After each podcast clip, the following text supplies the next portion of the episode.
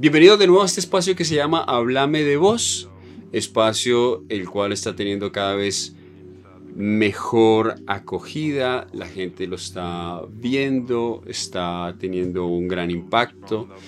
Eh, es un espacio el cual he creado para conocer mucho más y conocer mucho más y mejor a mucha gente que me rodea, mucha gente que conozco en redes sociales y que tienen un talento especial.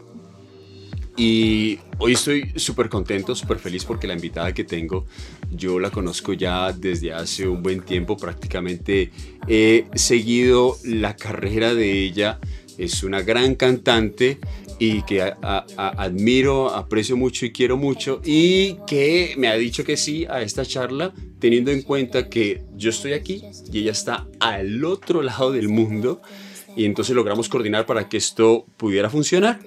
Y mi invitada de hoy es Andrea Flores. Andrea, ¿cómo estás? Me encanta que estés aquí. Ay, Mauro, no, contenta. Contenta de que me hayas hecho la invitación. No. Porque además de todo no te veía ni te escuchaba hace rato, entonces como que... Claro, o sea, pues claro, es porque tomaste eh, alas, estás ahora en Dubai eh, haciendo lo que, lo, que te gusta, aunque ahora vamos a hablar de, de ese tema. Y, pues me encanta volver a tener contacto contigo y que estemos aquí charlando un buen rato eh, para, pues para hablar un poco de lo que estás haciendo y pues que nada, que genial que estés aquí. No, a vos fue la invitación, en serio, en serio. De una, fue un, un sí automático en mi cabeza. Sí, no, y que aprecio mucho y, que me encanta que me encanta que estés aquí porque, porque eh, yo sé que muchos conocen a Andrea eh, y muchos la tuvieron que haber visto en algún momento aquí en Cali cuando se iban ahí de rumba y se la veían cantar ahí con su grupo ah. Indie One en algún comienzo y después su salto a, eh, eh, en un concurso famoso y ahora que ha tomado vuelo y está viviendo donde está viviendo. Pero antes de empezar con toda esa historia, Andrea, quiero que me cuentes cómo se está viviendo esta situación este momento tan complicado que está pasando el mundo eh, en cuanto al tema de la pandemia, ¿cómo se vive allá en Dubai donde lo estás viviendo? ¿Qué está haciendo Andrea para llevar este tiempo de confinamiento y cuarentena? Eh, bueno, aquí la verdad es que aquí comenzó todo un poquito más rápido, pues porque nosotros, pues nosotros somos, yo estoy en los Emiratos Árabes y esto estamos, o sea, aquí en enero comenzó a llegar mucha gente porque vienen a celebrar el año nuevo chino. Entonces en enero empezaron a registrarse los primeros casos aquí. Entonces, bueno, fue, fue como al comienzo como que realmente ninguno sabía qué estaba sucediendo, qué era este virus, qué era lo que iba a pasar, no, no teníamos ni idea de nada.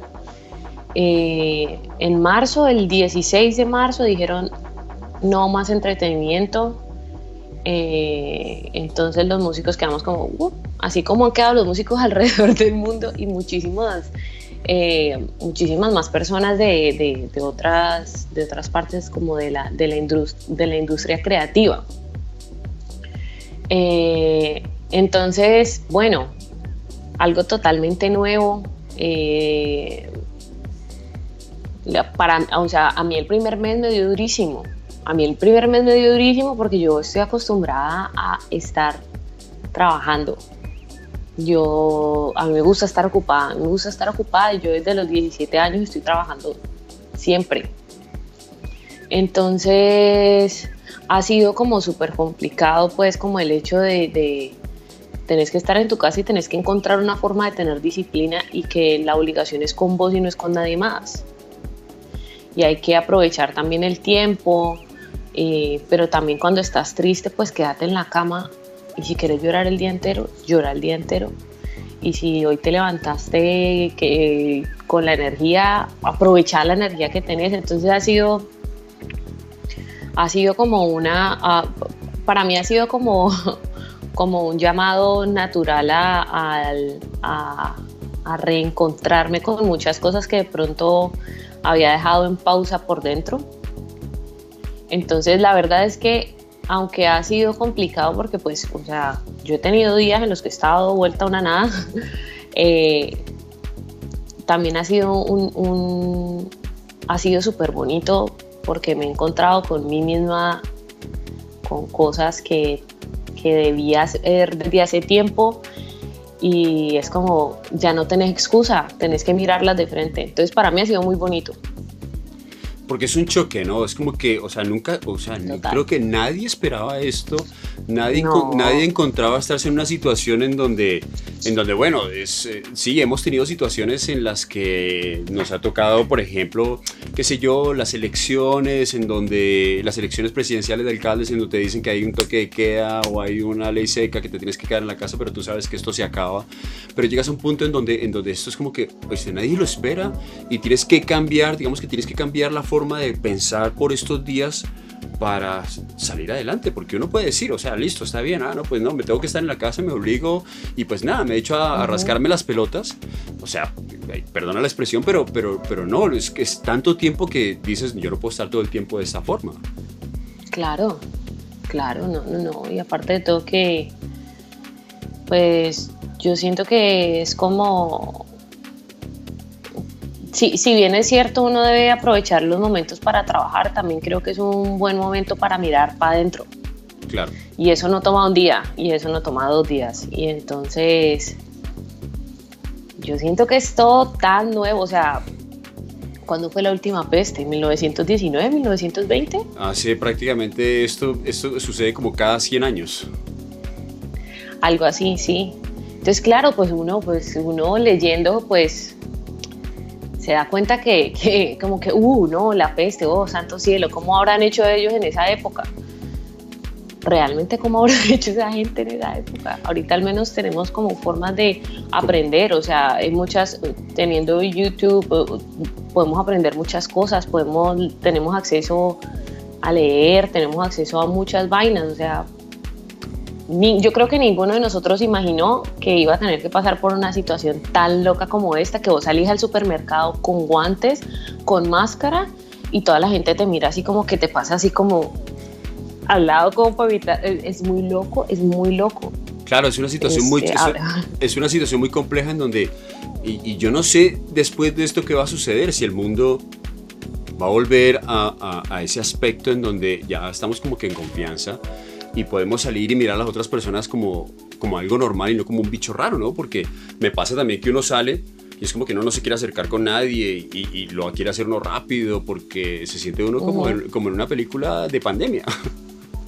Total, total, pero yo creo que se nos va a olvidar, imagínate, o sea, han pasado 100 años y nosotros estamos actuando como si nada y ¡boom! llegó, o sea, se nos va a olvidar, a, a nosotros se nos olvida la historia, a nosotros se nos olvida la historia, a nosotros se nos olvida lo que ha hecho los políticos durante los últimos 20 años, no se nos va a olvidar en 100.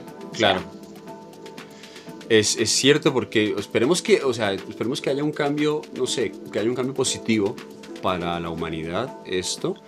Eh, pero hablaba con otra, hablaba con, con, en otra entrevista pasada, hablaba con alguien que me decía que se nos olvida lo que estás diciendo, se nos olvida y volvemos a caer en lo mismo.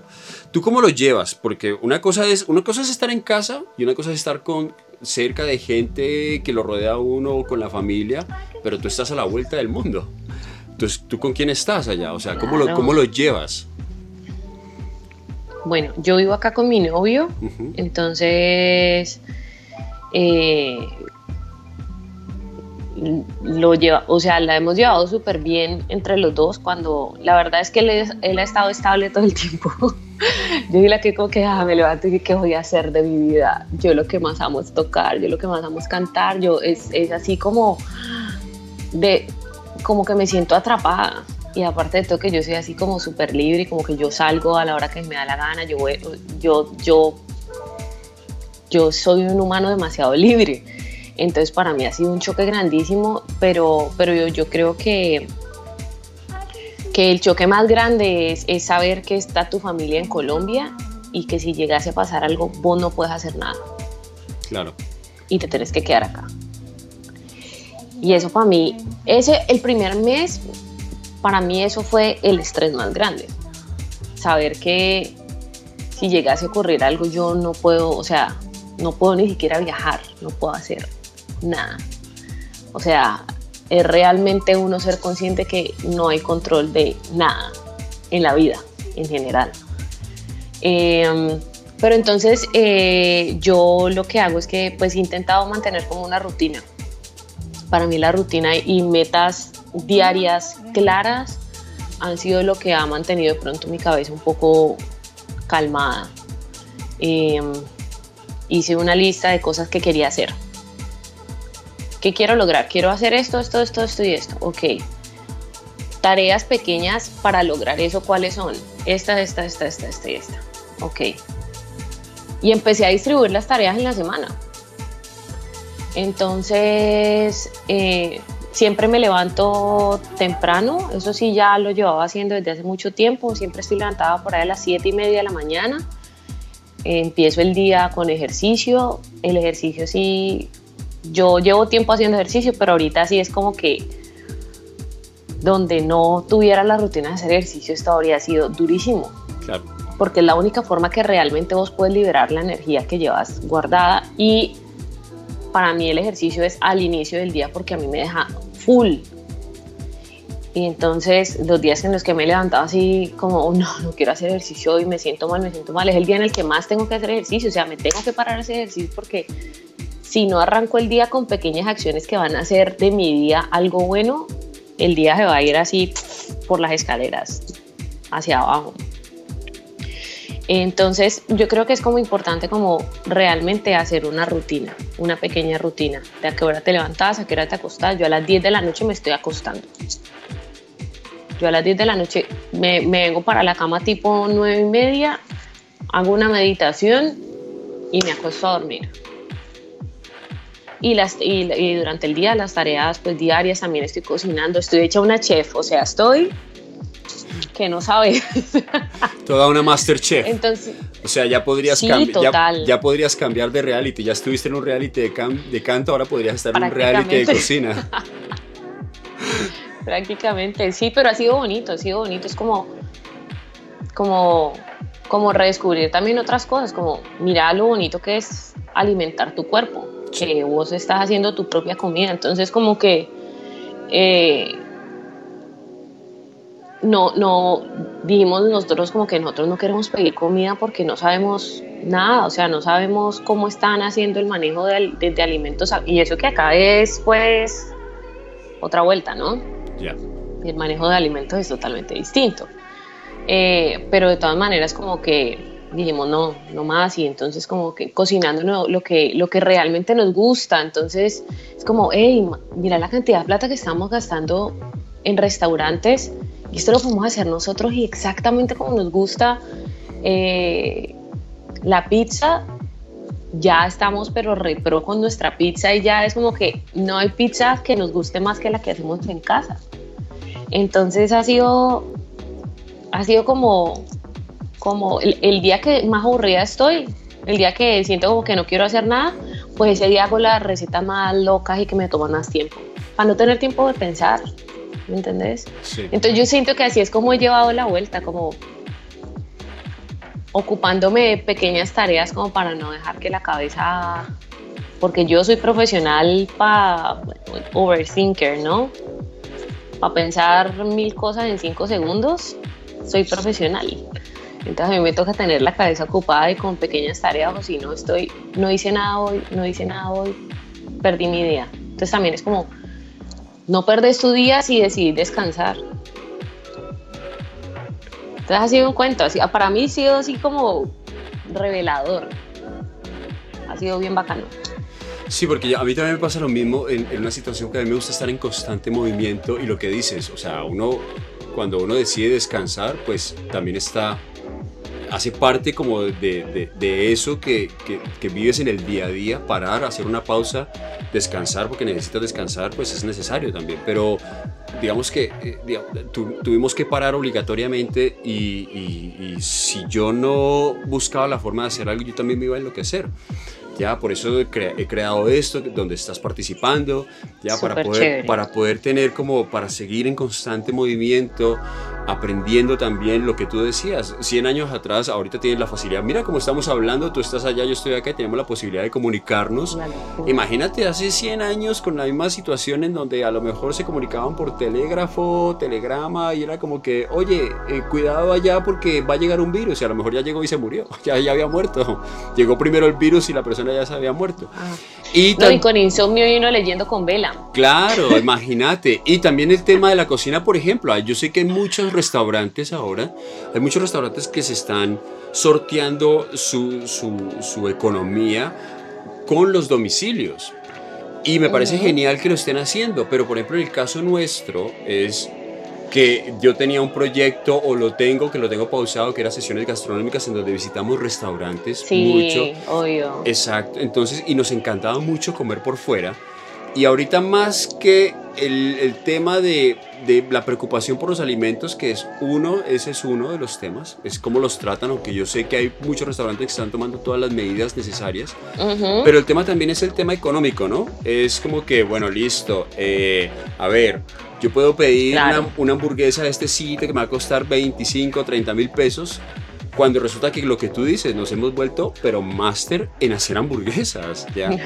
máster en hacer pizzas, máster en hacer, ya hago ramen y digamos que lo que tanto me gusta. la receta. Claro, tantas cosas que hacíamos antes, ahorita como que nos hemos decidido hacer en casa y es porque uno no sabe, o sea, ahorita la economía no sabemos qué va a pasar después. Eh, pero, pero por lo menos lo llevas bien porque por lo menos no estás sola, estás acompañada de tu pareja, pero que ese es otro tema, ¿no? Total. Uno vive, con una, uno vive con una pareja en donde, en mi caso, por ejemplo, listo, tengo pareja, vivimos juntos, pero prácticamente en el día nos vemos porque ella trabaja y nos vemos es por la noche. Ahora hay que verse todo el día. Ese es otro tema también. La convivencia. Eh, no, y otra cosa es que ustedes los dos son colombianos. Ya. Mi novio es de Bosnia. Ah, caray. Eso es, bueno. Mi novio es de Bosnia y creció en Australia. Ya. Eh, entonces también es encontrarte con, bueno, nosotros, pues nosotros ya llevamos casi tres años juntos, bueno, dos años y medio juntos. Eh, y entonces desde hace más o menos, ya casi va a ser un año, estamos viviendo juntos. Entonces, pero al comienzo era como que él estaba trabajando, él iba a su oficina y pues yo estaba todo el día sola y yo en la noche salía a trabajar. Eh, entonces como que en la mañana estábamos juntos, de pronto un ratico en la noche y luego yo a trabajar, entonces ya. Luego él en, enero eh, él empezó a trabajar freelance, él es diseñador, entonces empecé a trabajar desde la casa y bueno, nosotros como quedaba bien. Y ahorita que estamos ya 100% juntos, eh, para mí ha sido como vital que cada uno tenga su espacio. Entonces, por lo menos el espacio de él es la sala. Ahí está ahorita. y está trabajando mi espacio es la habitación porque como yo tengo que grabar cosas, yo necesito que sea un espacio que no sea tan abierto y el techo de, de, donde nosotros vivimos es muy alto, entonces el sonido rebota mucho. Claro. Entonces la habitación era perfecta para mí para poder hacer mis grabaciones. Entonces, pero para mí ha sido que cada uno tenga su espacio, por lo menos en los días en los que yo estoy ahí aburrida y porque a mí me da que yo no, no, no quiero ver a nadie ni a él. Me meto a la cocina con audífonos y cocino y tal, almorzamos juntos y luego me vengo y me encierro. Pero los dos respetamos nuestro espacio y los dos sabemos que cuando uno, que cuando el uno está así, hay que dejarlo. Tenés ganas de estar solo, está solo y no te molesto. Pero los dos siempre estamos ahí como pendientes del otro. Estás, estás como raro, quieres comer, ¿Estás bien? ¿Quieres que te traiga algo? ¿Necesitas algo? No, ah, ok, listo. Pero yo creo que hemos ha sido ha sido ha sido una prueba ha sido una prueba fuerte, pero por lo menos nosotros lo hemos llevado muy bien. Muy bien, y eso pues imagínate yo en otro país llevando mal una pandemia sin poder volar a casa, sería un desastre. Claro, porque es que no puedes, o sea, llegas un momento lo que siempre pasa en parejas es como que te pones mal con tu pareja y es como que dices, ¿sabes qué? Hoy voy para la casa de mis padres y pues mira a ver tú qué haces. Pero estando en un país tan lejos, es, y más, o sea, podrías decir, en una situación normal, podrías decir, ¿sabes qué? Me voy a tomar unas vacaciones en Colombia para que aclaremos, qué sé yo. Pero sin poder hacerlo, o sea, hay que adaptarse muy bien y lo que tú dices es muy importante, lo de respetar los espacios, porque, o sea, el estado de ánimo y el humor en las personas cambia y varía y lo, que lo, importante es respetarlo, ¿no? Y saber que cuando la otra persona está mal, no ser incisivo, ¿no? Oye, es que te pasa algo, sí, me pasa algo, pero déjame quieta. ¿Tenés algo conmigo? ¿Tenés algo conmigo? No, es como, mira, o sea... Quiero mi espaciecito, déjame, déjame quieto. déjame, déjame sano. Claro, déjame quieta que voy a meterme a la cocina y, y, luego te saco la pizza esta fantástica que estamos haciendo y te vas a dar, te vas a dar cuenta que no tenemos nada no tenemos ningún problema. Sí, eso es importante, eso es importante. Yo creo que este, también, este periodo ha sido también muy importante, ha sido como un periodo de prueba muy serio para muchas parejas que lo están viviendo. O yo creo que, porque ahí estaba leyendo que el, el, índice de separaciones y divorcios ha crecido un resto. Y lo bueno, eso, eso, es uno y el otro es el tema de la violencia, ¿no? De la violencia que eso también es complicado también. Eso me parece, eso yo no lo tolero y yo creo que... Eso a mí me llega al corazón durísimo. Claro, y además porque yo creo que, o sea, uno también es el que las personas... Eh, es muy difícil, es muy difícil cuando las personas llegan a ese punto, ¿no? Porque puede ser que una persona sea así de complicada y la otra también sea complicado, y, pero no se dan cuenta que, listo, paren porque si no va a llegar a esto terrible, pero lo siguen, lo siguen, lo siguen hasta que, ¡pum!, explota la bomba. Y así es la mayoría de veces. Lo que pasa es que también eh, hay, tanto, hay tantos factores, hay tantos factores dentro de, del tema de la violencia intrafamiliar que, que mm, también hay muchos hombres a los que les pegan durísimo, las viejas. Sí. Y por miedo a, a verse, a, como por proteger su hombría también, eh, no, no, no, no, no, a mí no me pegan, no, sigue su vida normal. Y, y, también cuando, cuando recién dijeron lo de la de cuarentena que vamos a tener que estar encerrados, que yo lo primero que pensé es, por Dios, las mujeres que sufren de violencia intrafamiliar. Y que no denuncian, que, que, no dicen nada. No, y que, y que están ahí, y que están ahí por los hijos. Eso es lo más difícil. Que ellas están ahí por sus hijos. La mayoría, la mayoría. Y otras es porque eh, también hay hombres que manipulan muy fuerte. En estos días estaba hablando con una amiga y estábamos hablando de eso, de la manipulación, de la manipulación y que vos crees que estás bien, pero la verdad es que no. Y están maltratándote psicológicamente y obviamente a la mayoría físicamente también. Claro. Entonces, que, que, y no puedes salir corriendo. O sea, no poder salir corriendo porque no hay forma de que encontres un trabajo para vos salir con tus hijos. Sí. No hay forma, o sea, y por lo general en esas relaciones que son abusivas, el hombre te aleja de tu familia, el hombre te aleja de, todo. Sí, un entorno, un, entorno, machista que hace que lo que haces domina y hace sentir a la otra persona, la hace sentir como, como que, o sea, es que yo soy todo y si tú te vas no vas a llegar a ningún lado. Y la otra persona se lo cree la otra persona se lo cree no o sea es como que no es que yo no lo dejo yo no lo dejo porque yo no sé qué voy a hacer con mi vida. O sea si te montas en la cabeza de que puedes hacer algo grande lo logras hacer pero mucha gente muchas mujeres sobre todo no lo ven de esa forma.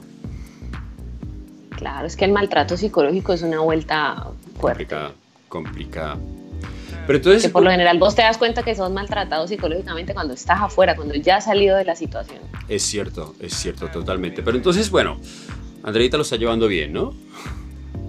A pesar de la situación. Eh, hasta donde se pueda, hasta ah. donde se puede. Hasta donde se puede. En el tema, bueno, lo tuyo es cantar y tu trabajo es cantar, pero digamos que el tema del entretenimiento no se está pudiendo ahora. Pero entonces, ¿qué, ¿qué, estás haciendo para, para, para, o sea, concretamente, qué estás haciendo para, para mantener, mantener eh, viva eh, eso que tanto te gusta hacer? Mm, primero, eh, he cogido como que me he sentado a grabar, a grabarme mucho. Porque también como te contaba, yo estoy acostumbrada a trabajar. Estoy acostumbrada a trabajar, entonces yo estoy acostumbrada ok, esta semana tengo que montar esto, tengo que hacer esto, tengo que ensayar esto, tengo que tengo ensayo aquí, tengo que tocar acá, tengo que... Y mantenía siempre em, como en, en, en, pro del trabajo. eh, o sea, como escudándome también en la vaina de, no, es que yo aprendo al mismo tiempo. Eh, pero son dos espacios, deberían ser dos espacios totalmente distintos y es lo que he descubierto ahorita. Entonces, por lo menos eh, me he sentado a grabarme, o sea, a, corregir cosas que son técnicas que que uno como cantante debe estar siempre, no es como únicamente tomar clases y, aprender cosas nuevas, sino como estar realmente evaluando si lo que estás aprendiendo se está quedando. Y la mejor forma de hacerlo es grabándote. O sea, para los cantantes, para mí personalmente, es grabándote porque ahí te das cuenta de que estás fallando en la respiración, cómo estás llegando a ciertas notas, em, muchísimas cosas técnicas, pues. Entonces, por lo menos yo estoy grabándome bastante para, para, para mejorar cosas que de pronto uno también va cogiendo vicios. Entonces, grabándome, estudiando. Eh, a mí hace como dos años me entró la vaina que quería aprender a tocar guitarra, ¿no? Entonces, estudiando guitarra también, eh, como dedicándome a, a aprender las cosas que de pronto por las ocupaciones no aprendía o no le sacaba tiempo. Entonces estoy sentada, eh, aprendí a, hacer edición de videos en Adobe Premiere, entonces estoy haciendo ahí que los videos, que estoy haciendo la edición de los audios que yo hago, que le digo a amigos que hagamos videos, em, me grabo, eh, estudio, o sea, es como que realmente digo como después de esto, es que salgamos de esto, voy a tener que poner, o sea, voy a tener que arrancar el día como a las 5 de la mañana para poder hacer todo lo que quiero hacer. Después de todo lo que has aprendido. Sí, claro, porque quiero seguir seguir dándole, ¿me entendés? No como, ah, ya se acabó la cuarentena, entonces voy a reducir mi ritmo de estudio. No, no, no, no, no quiero hacerlo. Claro, no, yo creo que, o sea, es, hay, lo, hombre, hay, lo que siempre pasa en todas las situaciones que hay que, algo que parece negativo hay que volverlo positivo. Es, es, yo creo que es lo que tiene que hacer uno con todas las situaciones eh, ya sea en, qué sé yo, en lo personal, en lo sentimental, en lo laboral, si uno tiene situaciones, eh, es como, como dice la canción, si del cielo te caen limones, pues haz una limonada, ¿no? Sí, total, total. Sí, bueno, pues esperemos que esto termine pronto. ¿Tú qué crees de la situación? O sea, es porque aquí, por no sé nada. Porque aquí, aquí en Colombia te dicen, es como que están con el tema de los 15 días, ¿no? Es como que no, cada 15 días está el anuncio, no, es que la cuarentena va 15, el, no, el confinamiento preventivo, yo no sé cómo se llame, eh, porque ya le han puesto demasiados nombres, va cada 15 días y, yo creo que es que ya lo sabían, yo creo que es que ya lo saben, pero no te pueden decir, oye, es que tienes que estar encerrado seis meses porque la gente se va a enloquecer. Obviamente. Entonces, pues yo no, yo no sé esto hasta cuándo va a durar porque hay, muchas, hay mucha información. Dicen que posiblemente, ¿cómo era que decía? Estaba, había leído un, un artículo donde decía que los vuelos internacionales no se van a poder hacer de nuevo hasta el 2023. O sea, perdón. No. Esperemos que no. Esperemos que esto pase pronto y, digamos que volvamos a, una normalidad positiva. No sé cómo va a ser, pero bueno, que termine y que todos volvamos a ser felices. Aunque yo sigo, yo soy feliz. O sea, yo tengo que admitir que a pesar de la situación, lo que estoy viviendo me parece genial y a mi manera lo, estoy, lo estoy viviendo de una forma muy feliz. No sé si tú también a ti también te pasa lo mismo. Sí, sí, sí. Hay días en los que no, pero la mayoría sí. Ah, no, claro, hay días en que uno se levanta y es como oh, desesperado. Yo he tenido días que me levanto y es como que ah, quiero hacer algo diferente porque ya estoy aburrido. Pero, pero luego, luego uno como que se, se, oxigena y listo, sigamos que esto está bonito. Bien, pasemos a, a ver, Andrea, Andreita, Andreita, Andreita, ¿quién es Andreita? ¿En qué momento Andrea se dio cuenta que tenía esa voz y que cantaba así de manera majestuosa y, empezó a, cantar y, ¿qué eras de pequeña, de niña? ¿Cómo, cómo eras de niña? ¿Qué estudiaste? Eh, ¿Cuál es tu carrera? Eh, ¿Tenía que ver con música? Eh, ¿cómo, era, quién, era, ¿Quién es Andrea? Bueno, mira, yo, yo de chiquita era muy extrovertida, muy extrovertida. Eh, yo soy la menor de tres, tres hermanos, entonces obviamente el menor siempre va a querer llamar la atención. Y aparte de todo, mis hermanos, pues eran, mi hermana y mi hermano siempre había, o sea, cuando estábamos chiquitos, ellos eran como, como desesperados porque yo era, yo era una niña con muchísima energía, muchísima energía. Entonces, mi papá tocaba guitarra, mi papá toca guitarra por hobby. Entonces mi papá se sentaba en la sala a tocar guitarra y yo me sentaba con él, que yo quería estar metida en todo, obviamente. Eh, entonces yo me sentaba ahí con él y aprenderme las canciones que él se tocaba, entonces yo me ponía a cantar con él. Y mi papá como que, Uh. Oh. esta como que canta. La verdad es que, la verdad es que de parte de papá y mamá, mi papá es súper afinado, es una persona que canta, eh, mi papá canta bien, mi mamá canta bien, mis hermanos cantan bien. O sea, si mi hermana tuviera la misma preparación vocal que yo he tenido, mi hermana, mi hermana canta súper bien. O sea, mi hermana es súper afinada. Eh, entonces, bueno, no, yo empecé a cantar y entonces a las fiestas familiares, como siempre. Entonces yo... Que cante la niña. yo tenía No, que cante la niña era yo. Voy a cantarles una canción y me llevaba ah. una chaquetica roja. Espérate, que yo llevaba una chaqueta roja y la chaqueta roja era cada vez que yo iba a cantar, yo me ponía mi chaqueta, o sea, yo me ponía, o sea, en personaje, ¿me entendés? Sí. Llegaba y sacaba mi chaqueta, tú, y empezaba a cantar. Y entonces, a mí, me, o sea, yo soy fan de Shakira, o sea, yo, Shaki fan. Entonces, eh, pues obviamente uno de chiquito, pues, y, cómo aprende uno? Por, por imitación. Entonces yo imitaba a Shakira cuando estaba chiquita. Y una vez en el colegio hicieron como, pero yo estaba como en segundo, hicieron como así una, una vaina y se dieron cuenta que yo imitaba a Shakira, de ahí en adelante me pusieron a cantar en todo.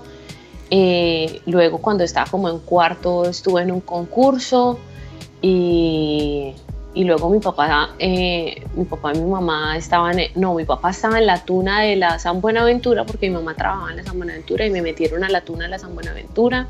Entonces me llevaban a todos los eventos. Luego estuve en una, eh, luego en un concurso en el que estuve conocí a una, una maestra de piano. Y ella le dijo a mi papá, yo quiero darle clases a ella. Y mi papá, pues mi, mi familia, nosotros, a nosotros nunca nos faltó nada, pero a nosotros nunca nos sobró nada. Eh, entonces mi papá le dijo como, la verdad yo no tengo, no, no tenemos dinero para pagar una academia, o sea, una clases personalizadas de piano y de técnica vocal, no, no y la profesora le dijo, no, yo quiero darle clases a ella. O sea, no tiene que pagarme nada, llévela. Y ahí empecé yo como a los, yo creo que yo, creo que yo tenía por ahí unos 10 años que empecé clases de técnica vocal y de piano. Y al mismo tiempo estaba en la tuna, entonces estaba cantando enfrente, me ponían a cantar mucho. Entonces, en la vuelta de uno estar cantando constantemente y enfrentándose al público, eh, te empieza como a moldear. Em, luego tuve profesores de técnica vocal y luego en el colegio a mí me mandaban a todos los concursos que habían, a todos. Y mis papás, hágale, hágale. ¿A dónde hay que llevarla? La llevamos. ¿Y a dónde hay que, que tiene que ensayar? La ensaye. Entonces también a mí la, la vaina de ensayar, eh, yo, yo soy yo soy competitiva, pero no es para ganarle a la gente, sino como para sentir que hice bien la labor del ensayo y lo que hay detrás del, del ganar, ¿no? Todo el proceso. Ajá, el proceso sobre todo. Entonces yo me iba, yo me iba para, para los concursos, pero yo ensayaba y ensayaba y ensayaba y ensayaba.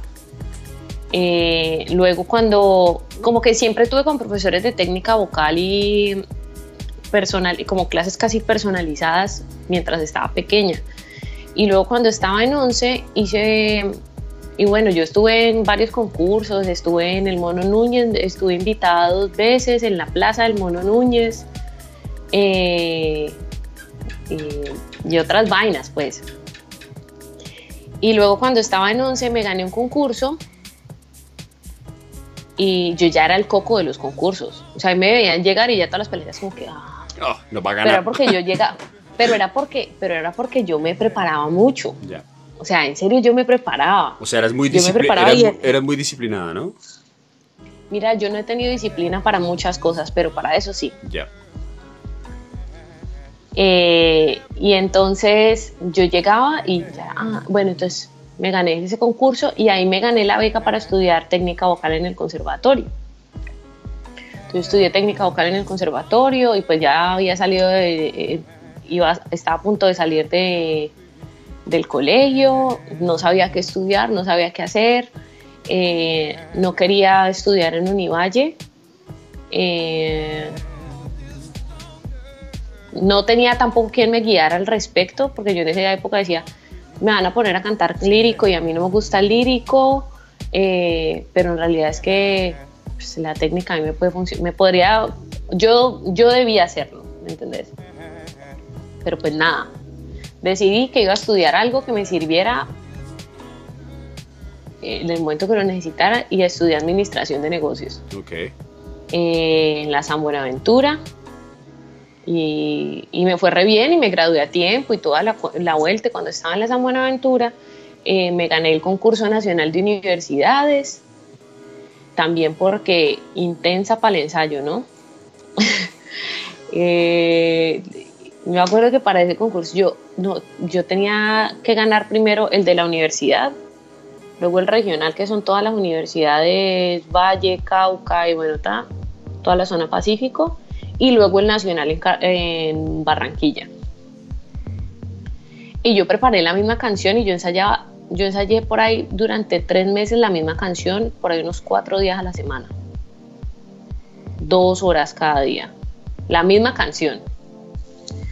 Y entonces ahí me gané eso y yo seguía estudiando y luego decidimos con el Neuvi hacer nuestra banda. Y esa fue, para mí esa ha sido la escuela más bella de todas. Realmente tocar en vivo, realmente aprender a, relacionarte con el público, eh, crear familia, porque es que los músicos con los que vos tocaste se vuelven tu familia, se vuelven tus hermanos. Y el, el Neuvi es, es mi hermano, o sea, aparte de todo que nosotros somos casi familia. O sea, Leo y yo nos conocemos desde que tenemos por ahí cuatro años.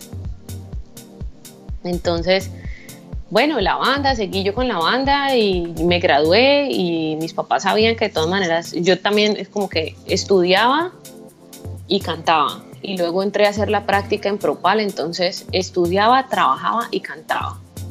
Yo no sé cómo hacía en esa época, la verdad. Cuando decías cantabas, eran las noches que cantabas los fines de semana con la banda en los diferentes bares de la ciudad. Estaba, hablamos de eso, ¿no? Ya. Exacto. Complicado. Y estaba trabajando. Sí, pues imagínate que a mí, a mí me recogía el bus de la empresa a las cinco y media de la mañana. Iba a trabajar, iba a la, a la universidad a clases y salía a tocar y al otro día lo mismo. o sea, jueves, viernes y sábado estaba yo en esas. Porque finalmente yo estaba haciendo la práctica y no tenía ingresos. Entonces, eh, yo ya venía cantando y yo estaba acostumbrada a recibir una plata mensual, pues que obviamente tampoco era mucho, pero, pero pues yo ya estaba acostumbrada a eso y a mí no me gustaba pedirles plata a mis papás. O sea, ya era suficiente con que me pagaran la universidad, ¿me entendés? Entonces, esa era la vuelta. Y luego, luego llegó lo de la voz, que eso fue así como un... Eso así, eso es, esa es otra vuelta. Eso es otra, eso es otro, otro voltaje. Pero bueno, espérame, antes de que entremos a lo de la voz, ¿cuánto tiempo duraste con la banda? Que la banda se llama Indie One, ¿no? ¿Así le pusieron de, así se llamó de entrada o, o tuvo otro nombre o, de entrada? ¿Por, qué, ¿Por, qué, se llamó así? Eh, ¿Fueron Newi y tú los que formaron la banda? ¿Cómo, cómo llegaron los otros dos integrantes del, del, del, grupo? ¿Cuánto tiempo duraron con, con, con, esta banda? Porque yo me acuerdo que yo los conocí a ustedes eh, precisamente por Indie One en, en, el bar del viejo. Los conocí porque yo una vez fui y se presentaban ahí. Yo hacía mucho tiempo no iba al bar y volví al bar y ustedes se presentaban ahí. Cuando yo te escucho cantar y es como que, caray, ¿quién, quién es esa chica que canta de esta manera? ya, entonces de ahí empiezo a seguirlos mucho porque me encantaba todo, me encantaba la forma como, como ustedes hacían los covers, la, manera como cantaban y sobre todo la forma como tú plasmabas la, tu voz en las canciones que cantaban. ¿Cuánto duró eso? ¿Cuánto duró eh, esa, e, ese, ese, tema? ¿Cómo fue ese proceso en los diferentes bares? ¿Qué fue lo más complicado? ¿Lo más lindo de estar en esta banda? ¿Lo más complicado? Bueno, todo comenzó cuando yo hice mi última audición en el conservatorio. Y el Neu y yo, eh, yo invité al Neu a que fuera. Y el Neu estaba saliendo en esa época eh, con una prima mía. Mm. Entonces él fue con mi prima. Y el Neui tenía una banda en esa época que se llamaba Metro 80. Y el Neui en Metro 80 tocaba era el bajo. Ya. Entonces y él estaba empezando a tocar la guitarra, pues, y, me dijo, no, ¿por qué no hacemos una banda? Y yo tenía un novio que era bajista, también así súper aficionado. Y él me dijo, marica, yo tengo un amigo que es baterista, pues armémonos una banda, estamos los cuatro. Y yo, ah, bueno, listo, pues sí, hagámosle, bacano. Yo me acuerdo que el primer ensayo nosotros, uno, uno en un ensayo de dos horas, si por lo menos a, a, estas alturas, en un ensayo de dos horas, nosotros podemos ensayar 10 canciones, ¿me entendés? En la época nosotros hicimos una canción en un ensayo de dos horas y no salió. dos horas y no le, no salió. No, no, espera, y eso fue, no, pero es que estábamos, estábamos recién empezando, ¿me entendés? Eso, eso tomaba tiempo. Entonces empezamos, Rubén era el baterista, Daniel Guana, que era mi novio, era el bajista, el Leo y yo. Entonces empezamos, luego eh, empezamos en un concurso. Y entonces ese concurso nos permitió tocar en varios bares, porque era un concurso como en, como en los bares. Entonces nosotros nos preparamos pues para ese concurso, entonces podíamos ir a los bares, entonces empezaron a, a vernos, ¿no? Entonces que tocábamos una vez eh, en, Pizza al Paso, que tocábamos eh, como un acústico, luego tocábamos en Palos de Moguer, cuando estaba Palos de Moguer ahí en la esquina donde está el nuevo Bourbon, el, pues el Bourbon al lado había en la esquina un Palos de Moguer y ahí ah. nosotros también tocábamos. Pero ese fue el segundo, ese fue el eh, segundo palo de mujer, porque el palo de mujer estaba en otra, en otra calle. Eso fue cuando lo movieron de ajá, la, eh, ajá, sí. Cuando recién, recién lo movieron. pues estoy hablando del 2018, más o menos. Sí. 2018-2019. Entonces empezamos a tocar ahí, tocamos, que tocamos en Barloventus, tocamos, bueno, nosotros tocamos en un montón de partes, en Blues Brothers antes de que lo cerraran. Eh, bueno, y entonces luego nos, nos abrieron el espacio en el faro. Entonces está, tocamos en el faro y nosotros detrás pues que nos dejaran tocar más. Y luego mm, hicimos una audición para Martins. ¿Qué Martins? Martins fue la escuela. Ya.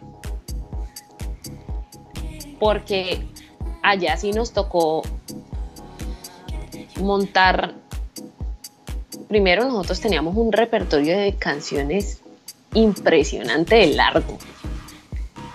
Porque llegaban y nos decían, no, que toquen tal canción, nosotros no la tenemos, pero me escribes el nombre, pra. Y el Neu y yo empezamos, listo, pidieron esta canción, escuchémosla.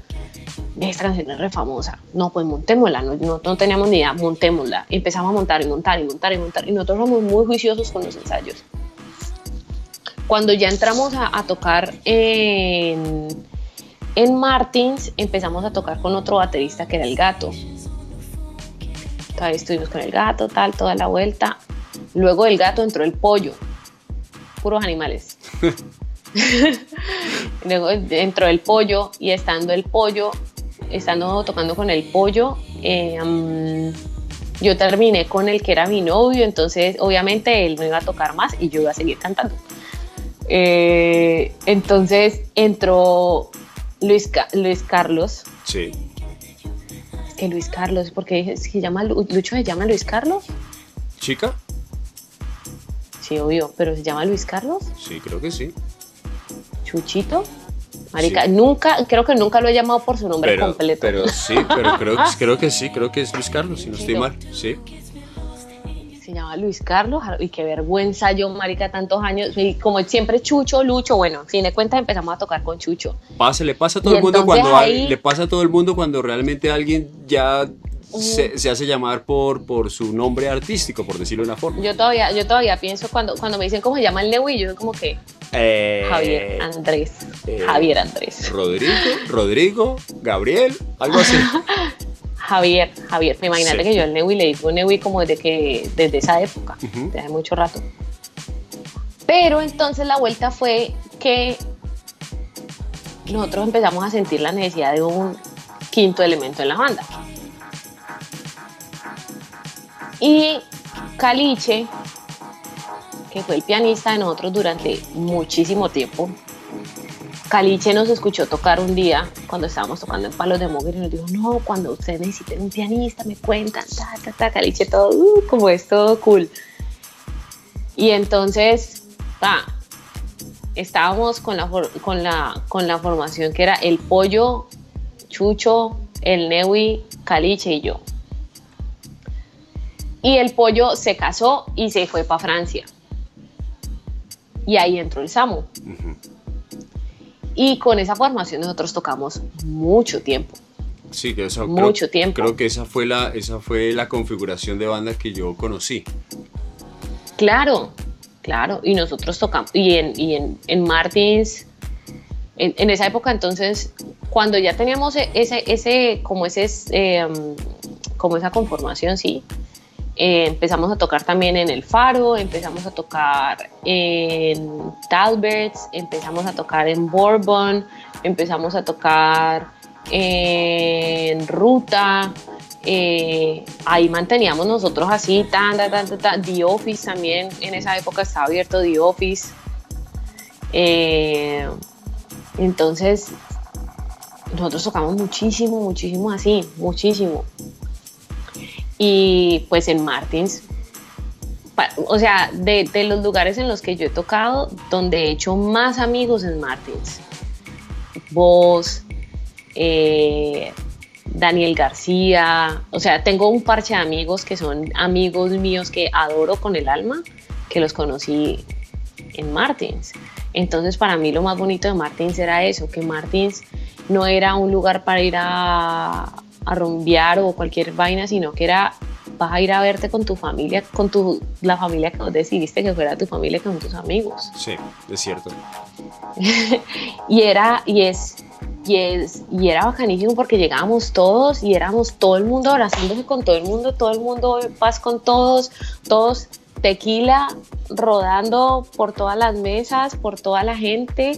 Eh,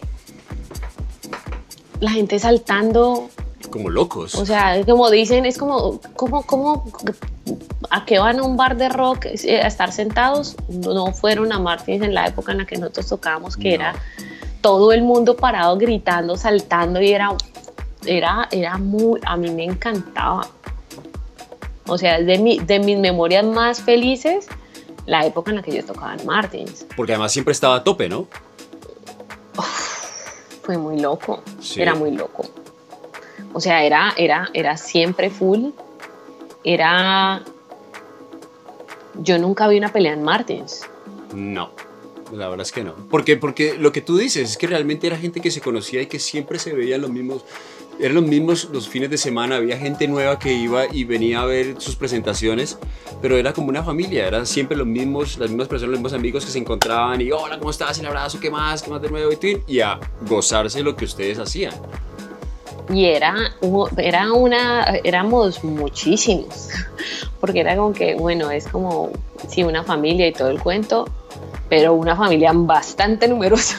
Muy grande, bastante. Porque es que era el bar completo saltando, o sea, eso era una locura, eso era una locura. Entonces para mí, de, las, de la época más bonita esa, luego a la banda. Eh, Chucho tenía que tocar y nos mandó a, nos mandó a Fido, que Fido era su profesor de, bajo en esa época. Entonces, esa es de las cosas malucas y fue que nosotros empezamos a tocar con Fido y dijimos, marica, este man sabe mucho. Queremos seguir tocando con este man, pero ¿cómo vamos a hablar con Chucho? Ya. Difícil ese momento. Y entonces, súper difícil porque es que vos creas familia y vos creas toda la vuelta y, y, entonces eso, eso fue súper difícil. Yo me acuerdo que el Leo y yo nos sentamos y éramos como, ¿cómo vamos a hacer esto? O sea, ¿cómo vamos a hacer esto? ¿Cómo lo vamos a hacer? Entonces también con Caliche estuvimos tocando mucho tiempo, eh, con, con Fido estuvimos tocando muchísimo tiempo y Fido es el que me llama un día y me dice, ve negra, eh, te van a llamar de Caracol. Ah. Y yo, me van a llamar de caracol, ¿a qué? No, es que te, nosotros veníamos viéndonos The Voice juntos, acababa de empezar, llevan como dos temporadas, tres temporadas. No, es que te inscribí para, para la voz, van a sacar la versión de Colombia. te escribí y te van a llamar. y yo, flaco, pero, pero, pero yo, yo no, yo no quiero hacer, yo no, yo no, no, yo no soy de reality, o sea, yo no veo tele. Me podías haber preguntado, ¿no? Antes, antes de escribirme. Y él, no, no, no. Y él me dijo, no, negra, es que yo ya te inscribí. De hecho, estoy programando todo para que mañana hagamos el, el video. Uh. Y yo, ¿what? Sí, es que hay que mandar un video de audición. Y luego te llaman para la audición, en vivo. O sea, para la audición, y la, la audición era en el, en el Spiwak. Y yo, flaco, pero vos, ¿cómo me estás diciendo? No, no, no, negra, no tenés opción, no tenés opción, pro. Hasta luego, tenés que irte. Y, yo, marica, ¿yo qué hago? Yo, yo, yo quiero hacer esto. Yo era como, ¿qué es esto? Y entonces ahí en adelante, pues todos los cambios que vinieron, ¿no?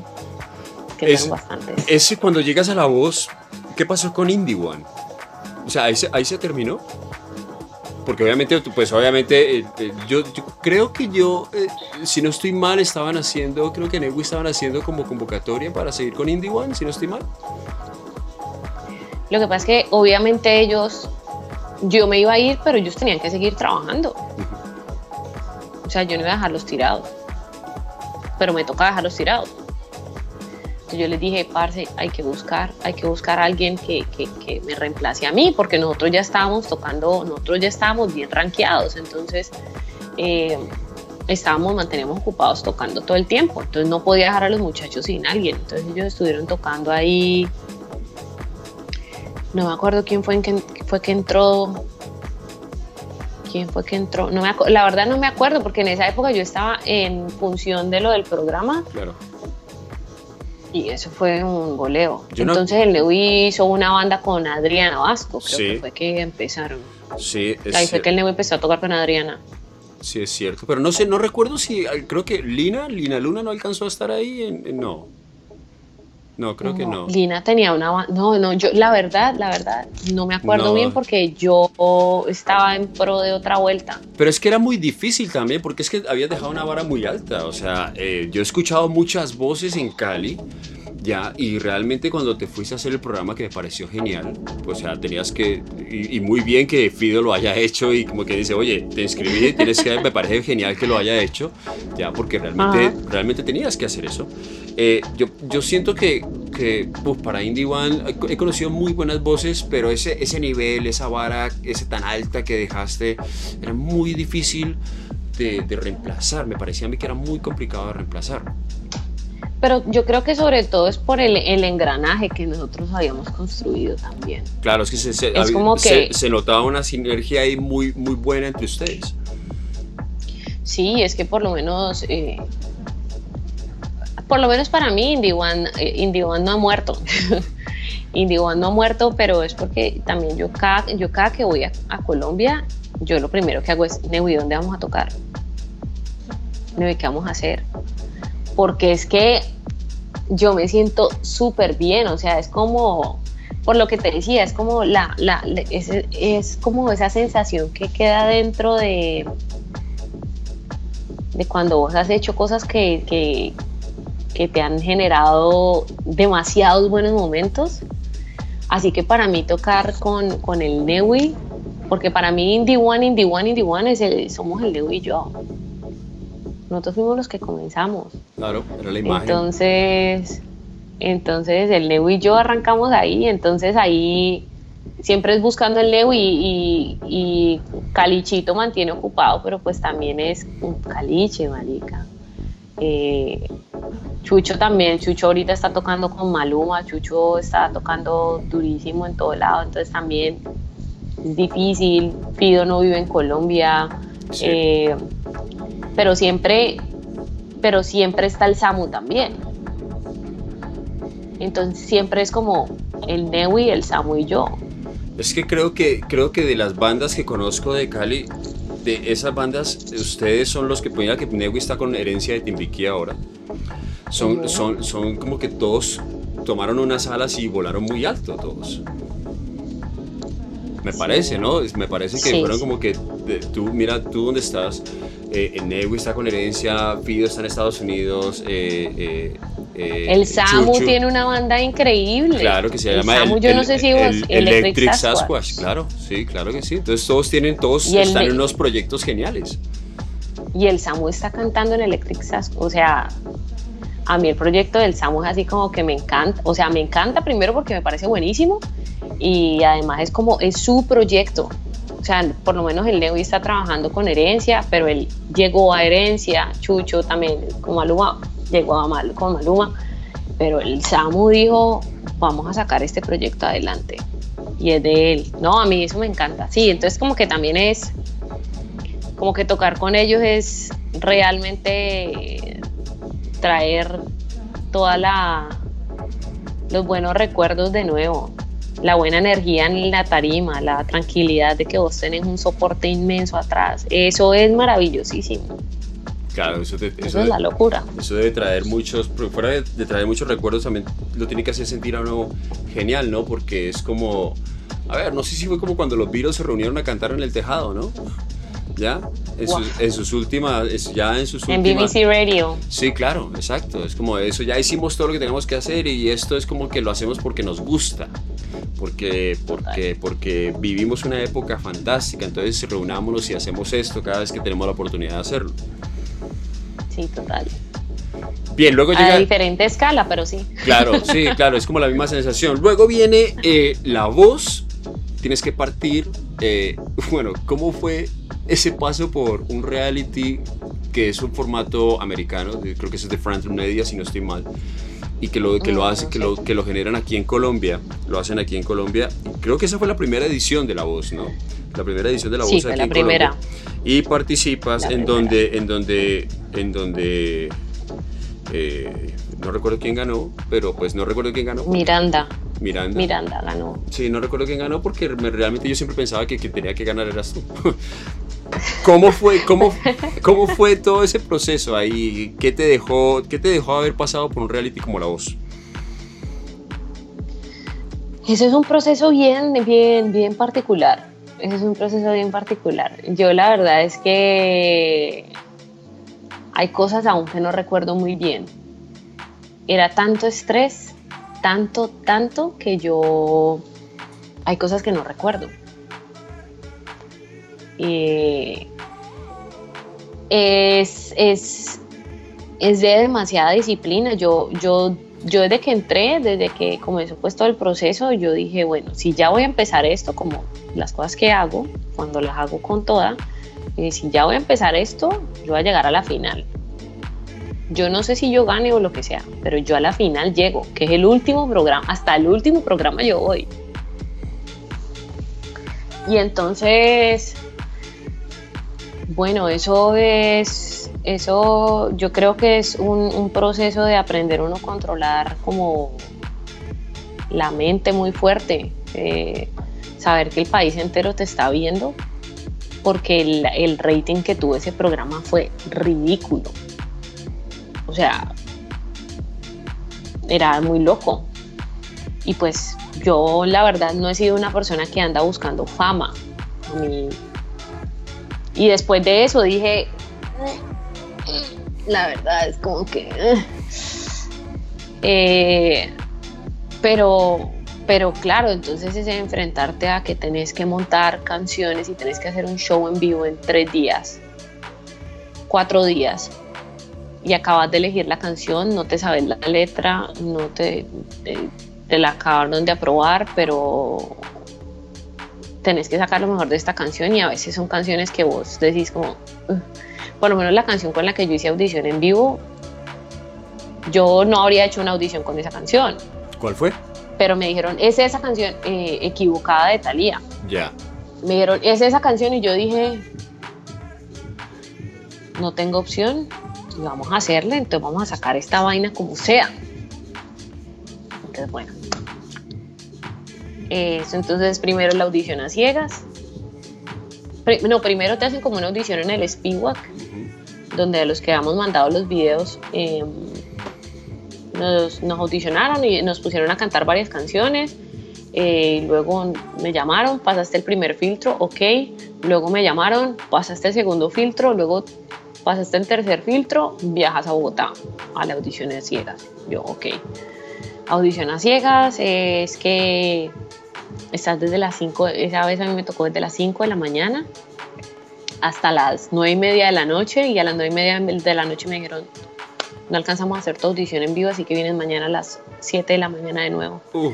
Y vos cargando estrés todo el día porque no sabes en qué momento te toca, no sabes en qué momento te llaman, no sabes nada. Eh, grabando aquí, grabando allá, retoque maquillaje aquí, retoque maquillaje acá, ta.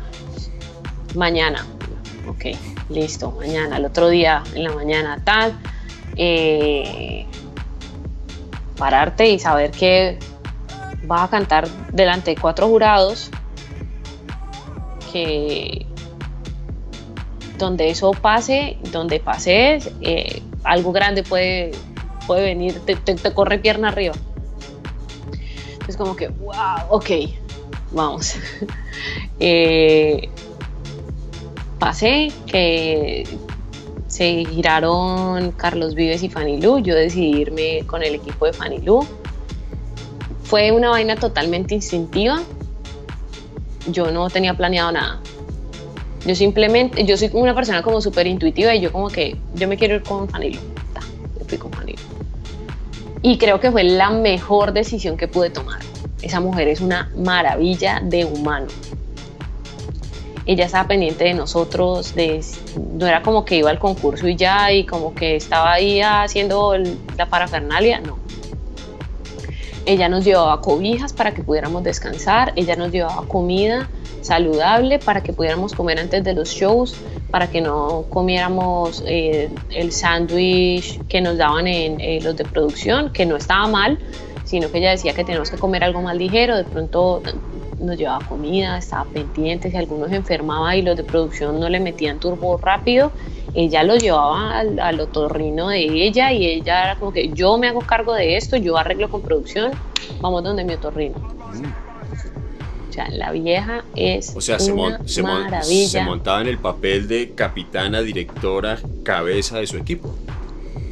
La vieja me prestaba ropa para mis shows en vivo cuando ella veía que yo no estaba cómoda con la ropa que me habían dado los de producción. La vieja cuando yo fui la última mujer de su equipo, dijo, no, no quiero que te maquillen más en producción, quiero que te maquille la persona que la maquillaba a ella y me maquillaban en el camerino de Fanny el maquillador de Fanny, que es Maito Leal. O sea, ella o sea, esa, mujer es. ¿Te la ganaste? No, no, no, no, no es que me lo hubiera ganado, ella es así. Ella es una de esas personas que naturalmente entrega. O sea, no importaba si, o sea, yo podría decir, es que, hombre, Andrea tiene una voz fuera de serie y es como que, digamos, yo, a veces pasa que uno tiene como una preferencia, ¿no? Yo tengo todos mis equipos, a todos los trato bien, pero, oye, no, esta que tiene la voz que yo sé que me va a llegar a la final, y es como que de manera inconsciente uno empieza como a tratar mejor, ¿no? Porque se, genera cierta empatía y, y se me entiende lo que, te quiero decir. Que no es como que, es como natural porque en, en, cierta forma ibas a llegar muy lejos, ¿no?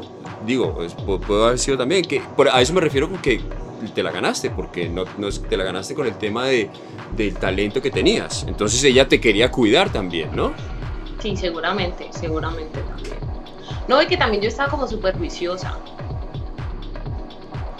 Yo estaba reenfocada en mis... O sea, yo... Si yo no estaba ensayando, estaba en mi habitación estudiando y si no estaba estudiando, estaba durmiendo, porque tenemos... Cuando la única forma que la voz de un cantante se recupera es durmiendo. Y entonces teníamos jornadas muy largas, o sea, días de 5 de la mañana a 12 de la noche, ¿me entendés? Era muy fuerte. Entonces, eh, había que descansar, yo no, yo no me iba de rumba, yo no armaba parques de rumba en el hotel, ni nada, de pronto a veces algunos de mis amigos como que guitarreamos en la habitación de alguien, pero yo llegaba y bueno, muchas gracias amigos, adiós. Y a dormir, porque yo estaba muy focus quería hacer. Y yo quería, yo quería llegar a la final y, pues hay que sacrificar. Y yo estaba, era focus en el video. Entonces de pronto ella también vio eso. Claro, entonces eh, sí, creo que también fue un, tema que te vio como tan entregada a la situación que es como que, bueno, está muy entregada a ella, eh, ayudémosle también para conseguir su objetivo. Eh, ¿Qué te deja la voz? ¿Qué, fue, ¿Qué es eso positivo? ¿Qué es eso positivo que te deja la voz pasar por este reality, Andrea?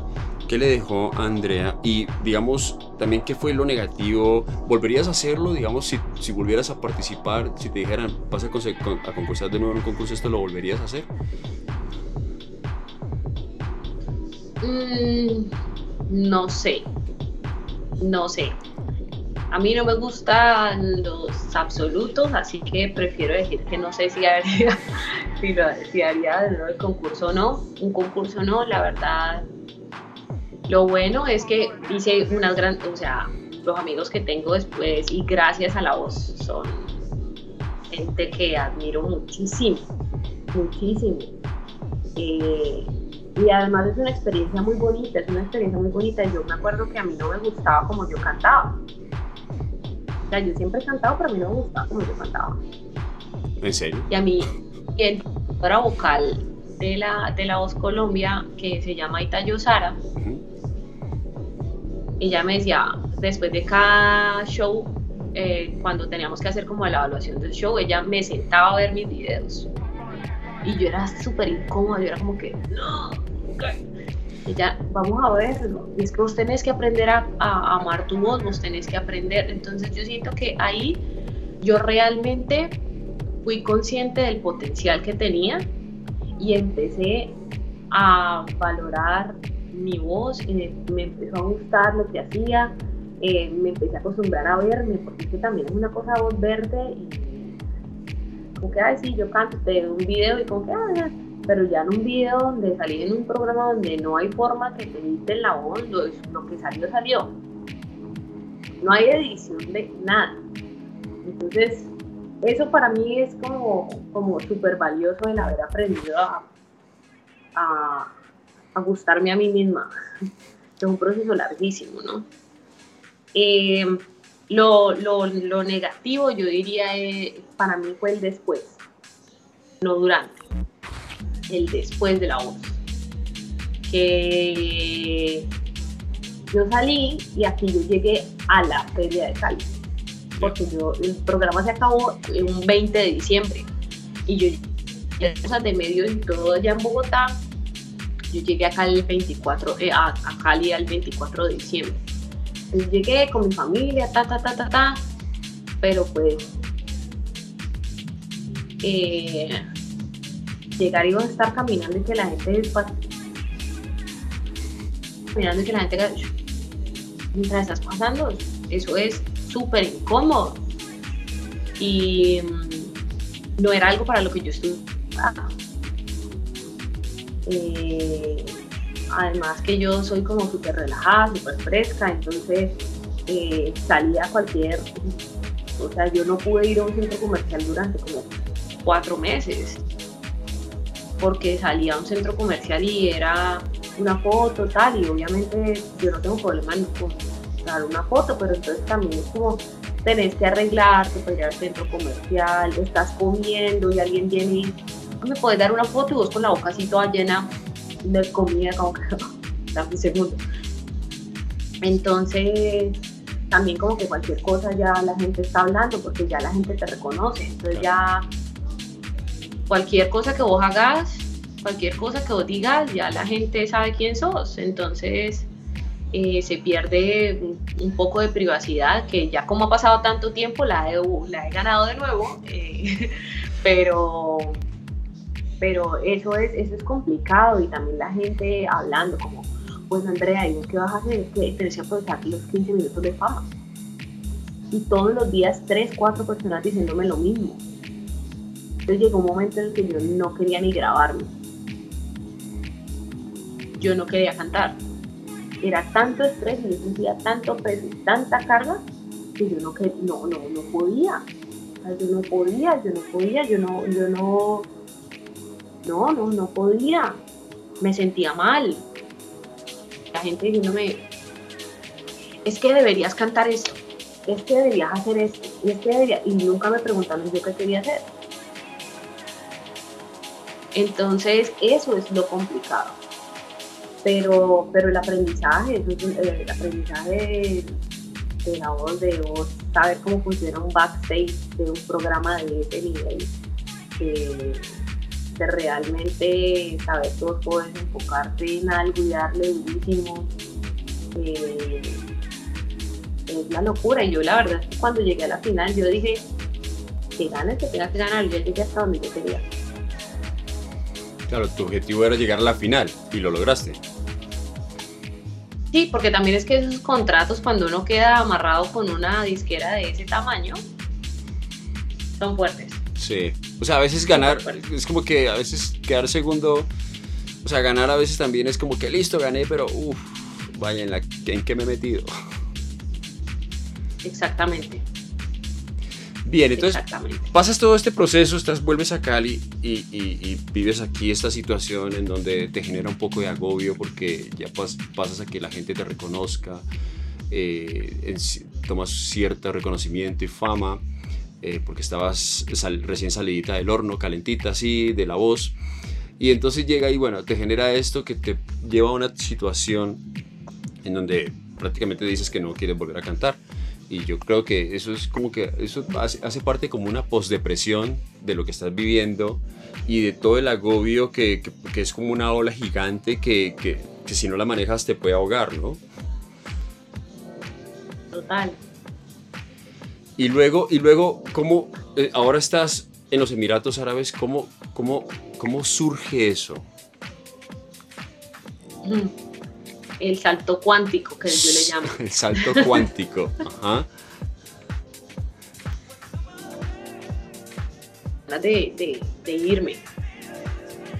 Yo tenía ganas de irme. Yo tenía ganas de, de hacer algo distinto. Yo soy una persona que yo tengo que estar yo, necesito retos constantes porque me aburro muy fácil. Entonces, yo mando y mando videos y mando videos porque siempre como, ay, están buscando a la cantante yo mandaba videos. Están buscando a la que yo mandaba videos. Yo mandaba videos. Em, y resulta que yo hice un, show eh, en un club en el, Club Colombia, perdón. El Club Colombia, se llamaba Musical de Musicales y era con una academia de baile, entonces yo era la, única cantante, yo estaba cantando con bailarines, se decían, montamos coreografías, un evento súper bonito. Fue con la compañía Tango y Salsa Viva, Salsa de Tango, no me acuerdo en un orden, pero es esa. Eh, y entonces resulta que yo ahí conocí a varias personas a varios bailarines y todo el cuento. Y yo quedé en contacto con una de las bailarinas. Cuando al tiempo yo veo que ella está subiendo videos y cosas, ay, ve tan bacano, tan chévere. Y un día me escribe ella, mira, lo que pasa es que tengo, mi jefe está buscando una cantante. Y yo le mostré tus videos y a él le gustó. ¿A vos gustaría venirte para acá? Y yo, sí, sí. Em, entonces La vieja me dijo, mándame más videos y todo cuento está. Bueno, yo mandé mis videos. Cuando me dice, ve, eh, mi jefe te va a llamar y te va a contar la propuesta.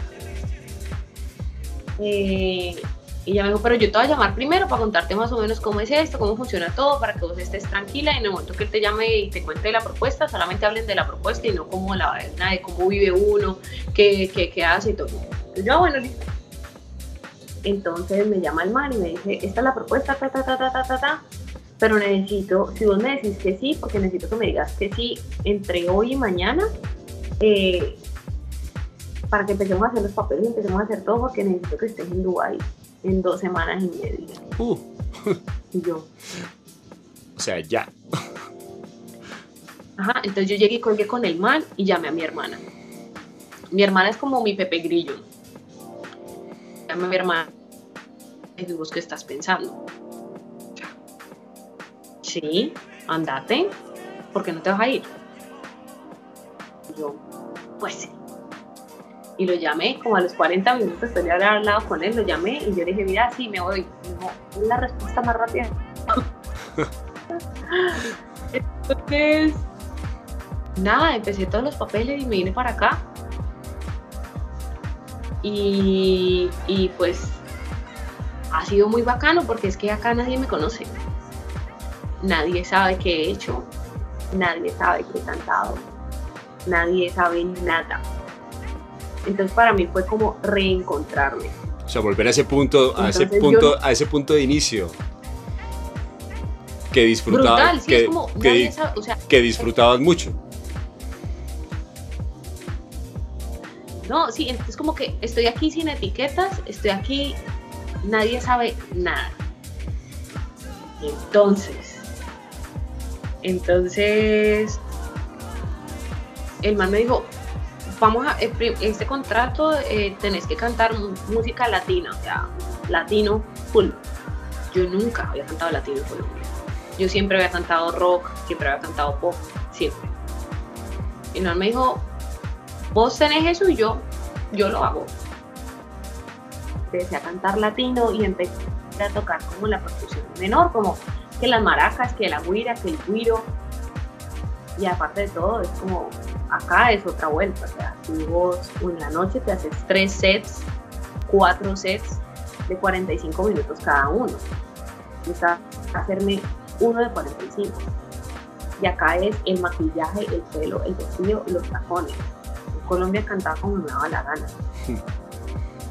Entonces, la primera semana yo me quería morir en los tacones. Los viernes tocaba brunch y noche, o sea que hacía ocho tandas en un día. Uh. Sí, súper heavy. Exigente, bastante pero exigente. Entonces como que... Sí, total, pero también eso para mí ha sido... O sea, yo voy ahorita a Colombia y los veo que quedan por una tanda y yo como que... Espera, si supieras todas las que hago yo. yo como que... ¿Y estás cantando en tenis? Una tanda entera. Sí, no te quejes. Ocho tandas en... Sí, es cierto. Mira, no te quejes. Si vieras como canto yo, lo que me toca hacer, lo que tengo que ponerme, pero que lo disfruto mucho, aquí tú estás relajadito. Total. Total, total. ¿Cuánto llevas ya? Ha sido muy bacano. ¿Cuánto llevas ya en, ¿Ah? los Emiratos? ¿Cuánto llevas ya desde que te fuiste? Tres años. Eh, eh, ¿Estás feliz allá? O sea, ¿estás en lo tuyo? Estoy feliz, estoy aprendiendo mucho, tocando con gente. Pues una cosa es como uno tocar eh, salsa con cubanos, otra cosa es tocar rock con ingleses. entonces es, bien, bien chévere. conectarte con gente. Em, a mí me ha gustado bastante. Estoy contenta. Qué bien. ¿Te dio muy duro el cambio cultural, el idioma, todo eso cuando llegaste? ¿O te adaptaste rápido? Pues mira que la mayoría de gente cree que aquí es como que nosotras tenemos que andar tapadas, aunque la, mayoría de gente cree que es como un país súper conservador y no para nada. O sea, yo aquí me he visto como yo quiero, me pongo lo que quiero. Eh, hay reglas que son súper claras y es que aquí vos, em, acá no hay drogas y si te llegan a encontrar con drogas, ¿Serio? cárcel automáticamente. Aquí no se, no, no te pueden ver un borracho en, en la, en la calle, te llevan. Em, pero súper tranquilo, eh, por lo menos las primeras veces, yo me iba caminando y yo miraba para atrás, o sea, como el instinto, el instinto colombiano, marica, ¿quién está por aquí? Porque no, acá nadie te va a robar, acá o si a vos se te quedó el celular en el centro comercial, Ahí está. pues llamas así, ay, lo dejé en el, en el front desk porque, porque me lo encontré en tal parte. O sea, aquí no se te va a perder nada. em, es súper seguro, es súper tranquilo. em, el idioma para mí, pues yo, yo ya había estudiado inglés y, y ya tenía como manejo del inglés. Así que aquí ya nada, pues perfeccionándolo y pues teniendo un novio que no habla un carajo de español, pues llevo dos años y medio en entrenamiento intensivo. Eh, De entre- entrenamiento diario, 24/7. Diario, sí, sí, sí, sí, sí, total, total, total. Pero no, ha sido chévere, yo me, o sea, es muy fácil adaptarse a, a Dubái, la verdad. Es muy fácil adaptarse. Es muy bacano porque hay gente de todas partes del mundo, o sea, es como el 70% de las personas que vivimos en Dubái somos expats. Somos personas que no nacimos aquí. Entonces es súper bacano, súper. Contra gente de todo lado. Eh, todo el mundo, la gente ama a los latinos, así aquí, o sea, la- los europeos, los asiáticos, es como, ¿de dónde sos? ¿De Colombia? ¡Ay, me encanta! Es como, es súper bonito, súper bonito. Entonces, nada, ha sido bacano. Yo la verdad estoy contenta, estoy tranquila. Eh, ahorita todo está parado acá, pero pues, pero pues aquí se trabaja súper bien, se trabaja sencillo, o sea, es otra vuelta, es otra vuelta. ¿Qué extrañas? Hay tantas cosas. Extraño no estar allá ahora, porque yo siempre en esta época estoy en Colombia, siempre. Entonces extraño, extraño a mi sobrina, extraño a mis papás, obviamente mucho, a, mi a mis hermanos, a mis hermanos, extraño a mis amigos, extraño el plan de, de hacerse el tour por los bares que uno hace un viernes, un sábado. Obviamente la comida, pues, o sea, como que no hay forma de que yo me haga una cazuela de mariscos acá que me sepa como una que me como en la Alameda. O sea, Ya. no. Eh, extra- extraño, extraño las montañas y los árboles. Eso no sabes cómo lo extraño. Yo vivo en un desierto. O sea, si bien es cierto, acá hay arbolitos y zonas verdes. Pero, eso es, pero es- todo, eso es, todo eso es como fake, ¿no? O sea, son, Ah, rea- son, son reales, o, o- sí, creo que son reales, pero son como todos montados, ¿no? Porque eso es una ciudad que... mm, Es una, son ciudades muy nuevas, ¿no? totalmente nueva. Esta ciudad tiene como 65 años. Sí, o sea, realmente son ciudades nuevas que el dinero las ha construido y han crecido impresionantemente en los últimos años por el dinero que manejan en estos países. Claro, y hacen unas cosas re locas. O sea, aquí, eh, por lo menos ahorita, ahorita está comenzando el verano. Eh, pero entonces la- las zonas verdes están bonitas y todo el cuento, pero aquí llegamos a 50 grados ¡Uh! centígrados. Con unos niveles de humedad que vos salís y sentís así como... Y el calor, no importa la hora, no importa si te esté dando el sol, cuando está ya el verano por ahí en julio, vos sentís que abrís, abrís las puertas para ir a cualquier lugar y vos sentís como pequeñas agujas en la cara del calor y no te está dando el sol, es el calor. Eh, pero aquí por lo menos cuando eh, a partir de noviembre empieza a bajar la temperatura. Es maravilloso y se queda así por ahí hasta finales de febrero. Febrero es como súper frío. Te tenía que tocar afuera y era como un día que toqué así. súper frío, súper, súper, súper, súper frío. Eh, pero entonces aquí cuando hay nubes, siempre en las nubes. Entonces, ¿qué hacen? Lo que pasa. Eh, mandan eh, como avionetas sin, sin gente a, a, sobrevolar las nubes y botan unos químicos, unas sales que lo que hacen es retener la bombardea. el agua y entonces no, no es forma, es como que sueltan así como sobre las nubes esos, esas, son sales, son sales y lo que hacen es que absorben líquidos y, cuando, y pues ayudan a que haya más estaciones. Ah. Es un cuento. Aquí hay mucha tecnología. ¿Cuál es, cuál es tu Entonces está el edificio más grande del mundo. Claro. Más grande del mundo y los... ¿Cómo es que se llama el edificio más grande del mundo? El Burj... Uh... ¿El Burj Khalifa es que llama? Burj Khalifa. El Burj Khalifa, es así. ¿Cuál es tu plan? ¿Te piensas quedar allá? ¿Piensas regresar a Colombia? ¿Qué plan tienes?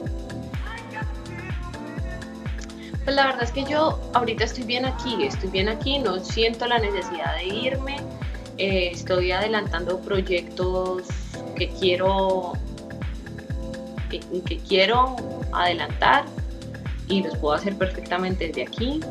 Entonces, mi plan ahorita no es irme para Colombia. Eh, no sé si regrese a vivir a Colombia, eh, sí, como a vivir, a vivir, no lo sé. Em, pero nada, aquí estoy, aquí estoy, estoy contenta, la verdad. Bueno, eso es lo importante, que uno esté feliz en lo, con lo que uno está haciendo y en el momento del momento que está viviendo. Andrea, para terminar, porque hemos tenido una, una charla fantástica, y larga. Pero buenísima, es que cuando, o sea, estoy viendo el reloj y, es como que increíble, pero todo ha sido genial porque todo está muy conectado y es algo que va ligado lo uno con lo otro y que es importante. Para terminar, yo sé que hay mucha gente que está haciendo el mismo recorrido y haciendo el mismo proceso que tú ya viviste, de empezar a cantar, de conformar una banda, de pasar, bueno, no sé, sabemos si esta gente alguna, en algún momento pasará por realities, irte a otro país pero para esa gente que está empezando, ¿qué le dirías a esas personas con la experiencia que, tienes, con lo que has vivido, con todo eso que te ha tocado vivir, con lo que te gusta hacer, con el canto, con los altos y bajos que te ha tocado, te ha tocado sufrir eh, y experimentar? ¿Qué le dirías a esas personas que están en este, en este camino? Porque la música en este país es muy complicada, ¿ya? O sea, es muy difícil vivir de la música en Colombia. ¿Qué le dirías a esa gente para que no pierda la motivación? Para que no sientan que en algún momento dicen, ah, voy a dejar de hacer esto porque esto no me va a llevar a ningún lado. Eh, pues yo primero creo que si realmente te apasiona la música, porque uno le tiene que apasionar la música para uno soportar las subidas y las bajadas, uno no va a pensar nunca en desistir. Así que si pensás en desistir es porque realmente no te apasiona. Porque es que uno, por lo menos yo, o sea, yo no, no, no, no, no lo cambio por nada. A mí realmente me apasiona y yo siento que mis mejores momentos, mis, mis, mis meditaciones más profundas han sido cantando mis encuentros más fuertes conmigo misma han sido cantando. Así que primero si pensás en desistir, analízalo porque de pronto no es lo que más te apasiona. Y dos, es como más un consejo y es como siempre rodeate de los mejores. Siempre rodeate de gente que te ayude a ser mejor siempre busca gente que sea equipo, gente que cuando que ellos sean fuertes en cosas las que vos débil, que te enseñen cosas y, y cuando uno se rodea de los mejores, uno quiere ser mejor, quiere ser mejor. y sobre todo que le dediquen horas, por lo menos a, los, a los cantantes, cantantes, no tanto los músicos.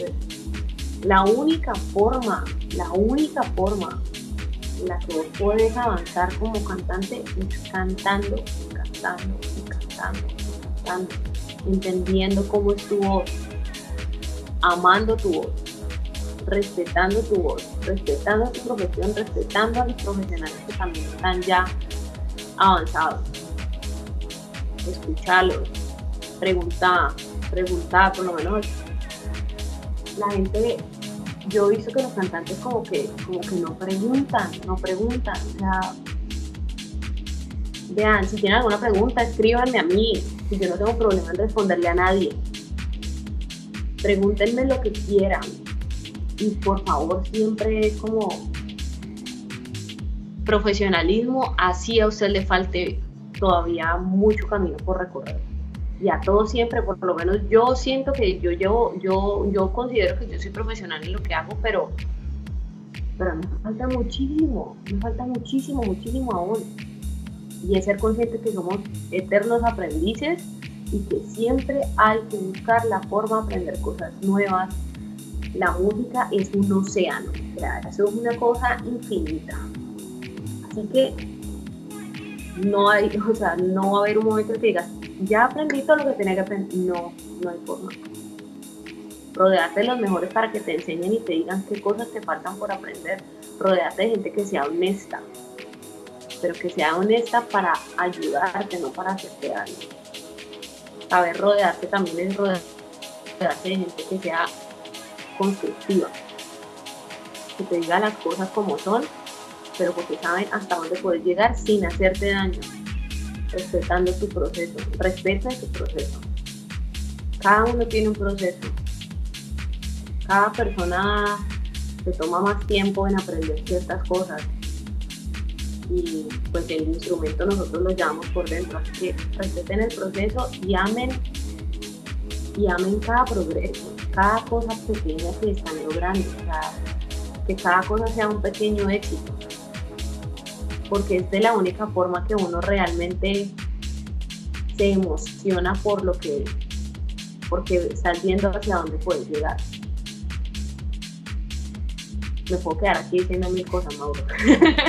No, me parece genial, me parece genial porque eso, esto es lo que he tratado de buscar con este espacio, sobre todo compartir historias de gente que tiene talento, historia de vida, de personas que han vivido situaciones de las cuales los ha llevado a, momentos positivos y que eh, esa gente que ya ha tenido como esta experiencia comparta esa, esos consejos o esas palabras que estás diciendo para otras personas que a lo mejor en cierta forma están como buscando salir adelante, pero que eh, en algún momento se pueden sentir, sentir, sentir perdidos porque a veces eh, puede ser muy frustrante cuando uno quiere, quiere, quiere y, la, y uno puede, o sea, uno, uno, siempre está como una curva, pero pueden haber picos en donde ah, es como que me voy a descolgar y me voy a caer. Entonces siempre busco con esto dejar un mensaje positivo al final para que la gente que esté viendo estos programas, esto que estoy haciendo, les quede algo, ¿no? Y me encanta que estés aquí, me encanta que hayas hablado y que hayas dicho todo lo que acabo. Uh, no, me dejó hablando. ¿Qué pasó? Ahora sí no fui yo. Estaba todo, estaba todo hasta dónde llegué. Que llegaste, que, para eso habías creado este espacio. Sí, que dije, he creado este espacio para conocer, conocer un poco más de la gente, de mucha gente que tiene, tiene un gran talento, que muchas personas conocen. ¿Me escuchas? Sí. Ah, es que sonó como si yo hubiera colgado.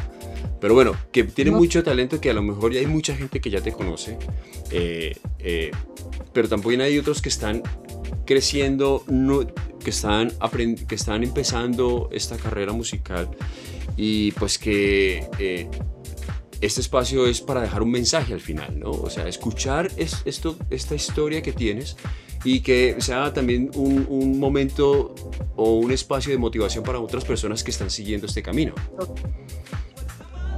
Total, total, y es, y es como súper importante porque a veces yo siento que uno como que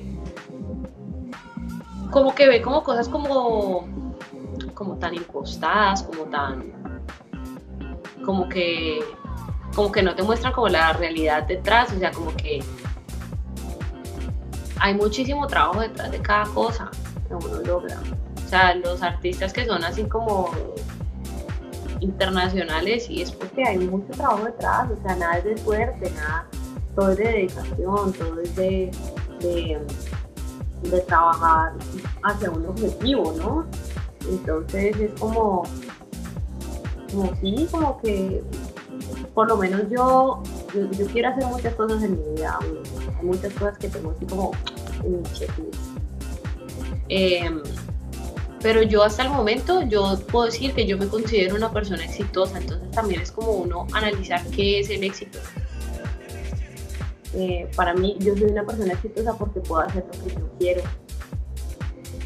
con la gente que más me gusta trabajar, vivo tranquila, eh, vivo en paz conmigo misma, mi familia está bien, puedo ayudar a mi familia. Entonces es como como busquen, bacano que busquen como roles para seguir, personas de pronto para seguir, pero también como hagan un análisis realmente de por qué les gustan estas personas y qué es lo que quieren de esas personas. Que hagan un análisis de porque hay gente que dice que el éxito es por lo menos sonar en la radio. Eh, pues para mí no es lo único. Eh, entonces como que bacano que miren a gente que admiran, pero que conozcan la historia detrás, de cuánto han trabajado, cuánto, cuánto se han esforzado y, hagan un análisis de qué es lo que realmente quieren. ¿Quieren fama? ¿Quieren éxito? ¿Qué es éxito? ¿Qué es fama? ¿Qué? O sea, como que cuando uno como que analiza a fondo las cosas se da cuenta que a veces uno ya está en el, con la sensación física o emocional de, lo que quiere lograr. Y, eso es como súper importante, no es como para uno quedarse estancado, pero también como estoy en un buen camino, por lo menos yo me siento tranquila. Y para mí la tranquilidad no tiene precio. Eso es cierto. entonces como que, no sé, poner muy filosófica. Pero principalmente es como, como que sí, como trabajen fuerte, trabajar fuerte, trabajar fuerte por lo que uno realmente quiere. Empezar con metas pequeñas. Las metas pequeñas, las metas pequeñas a la larga suman bastante. Sí, van y dan grandes frutos también. Uno empieza con metas pequeñas y a medida que uno va creciendo, creando una meta pequeña, la siguiente va a ser un poco más grande y va a ser más grande y más grande y vas a ir creciendo tus, tus objetivos en tu vida. Total. Sí, sí, sí, total. Andreita, me ha encantado hablar contigo. Ay, me hace falta hablarte, me hace falta los abrazos. Uy, claro, eso va a ser muy difícil después de esto ese, otra vez ese, contacto físico así, de abrazo que uno tiene, como que, que uno siente ese abrazo fraternal de los amigos, de la familia. Eh, vamos a ver si esto se va a poder hacer después de esto que estamos viviendo. Eh, voy a, eh, no sé, ¿cómo lo ves? ¿Será que podremos volver a eso? Yo, yo creo que es que sí, o sea, es como que esto, esto ha tenido un, alcance tan fuerte que yo creo que nosotros vamos a tener que acostumbrarnos a vivir siendo conscientes de que esto anda por ahí. Claro. Es una vaina endémica. Eso es lo que va a tocar. sí, como que ya seguir nuestras vidas, aquí ya las cosas están empezando a, a normalizar un poco. Aquí ya, por lo menos ayer abrieron las playas públicas, llevamos un mes con los bares restaurantes, eh, centros comerciales abiertos, eh, trabajando al 30% de la capacidad, eh, tanto de empleados como de personas que podían entrar a los restaurantes y todo. aún el entretenimiento no se ha activado, pero ya se subieron al 50% los ingresos de las personas en los restaurantes, bares y demás lugares también eh, la, porque de todas maneras teníamos así como, como, toque de queda, entonces el toque de queda antes era hasta la, de 8, de 9 de la noche a 6 de la mañana, ahorita es de 11 de la noche a 6 de la mañana. Eh, entonces, vamos a ver, yo creo que nos va a tocar como acomodarnos y va a llegar un momento en que se va a volver normal ser consciente de que esto anda por ahí volando en las manos de alguien, el estornudo de que está al lado, pero también me parece como súper importante que la gente anda estornudando y tosiendo con la boca abierta y tirando para todos lados, como así sea una gripa, o sea, la gripa es una cosa que no se puede controlar y anda por ahí también, entonces como estamos aprendiendo a, a, cuidarnos entre todos. Claro. Sí. Bueno, esperemos a ver qué pasa eh, eh, con esta situación. Yo por ahora me voy a dedicar lo mío, yo lo estoy, estoy aprovechando el tiempo y veremos, a ver, esperando, paciente, no me desespero. Eh, y en el momento que, que, creo que me voy a sentir desesperado, miro a ver la forma de cómo voltear la cosa para, que, para no suceder. Voy a dejar aquí abajo en la descripción del video las redes de Andrea para que se conecten con ella y ella lo dijo que si tienen preguntas ella con mucho gusto les va a responder. Si usted está en este tema del, canto y de la música ya ella lo dijo me escriben y ella les va a aconsejar o decir o responder de la mejor forma posible que no de eso no me cabe duda y pues Andrea agradecerte que que hayas estado y que hayas aceptado este espacio y este tiempo, porque tenemos una gran diferencia, ¿no? A ver, ahora mismo son las 2, las 3 de la mañana aquí en Colombia y allá son las 12 del mediodía. 12 del mediodía logramos coordinar para poderlo hacer y pues agradecerte de nuevo que, que hayas aceptado estar aquí. No, Mauro, de verdad que, que, que antes gracias a vos por haber pensado en mí, qué bonito espero prontamente estar por allá dándote tu abrazo y encontrándonos por ahí a tomarnos cualquier cosa. Claro que sí, espero. En cada una de mis visitas a Colombia. Sí, sí, uno de, los, uno de los momentos que siempre recuerdo era cuando te veía cantar en los bares y entonces, bueno, aquí la botella a la mesa más, eh, a la mesa más eufórica y era siempre como que, ¡hey! Gritaba y preparaba a gritar y, y me la Yo, yo lo daba todo, lo daba todo en la pista. Sí, claro que sí. Pues bueno, eh, a todos ustedes eh, ya tuvimos una gran charla, ella es Andrea Flores. Eh, creo que ha sido una magnífica conversación con ella, escucharle toda su historia y espero que les haya aportado muchísimo a todos ustedes. Recuerden suscribirse al canal y si ya lo hicieron, que se suscriban, ¿no? Se suscriban aquí y presionen la campanita por si ya lo hicieron para que tengan una notificación nueva cada vez que hay un video nuevo. Andreita, chao. Mauro, gracias a vos por la invitación. Estoy súper contenta. Qué bueno. Súper contenta. Lo mucho, lo valoro mucho. Y, y nada, y estamos hablando, estamos en la jugada. Perfecto, y a todos ustedes, pues los espero en otra oportunidad. Así que hasta una próxima. Chao.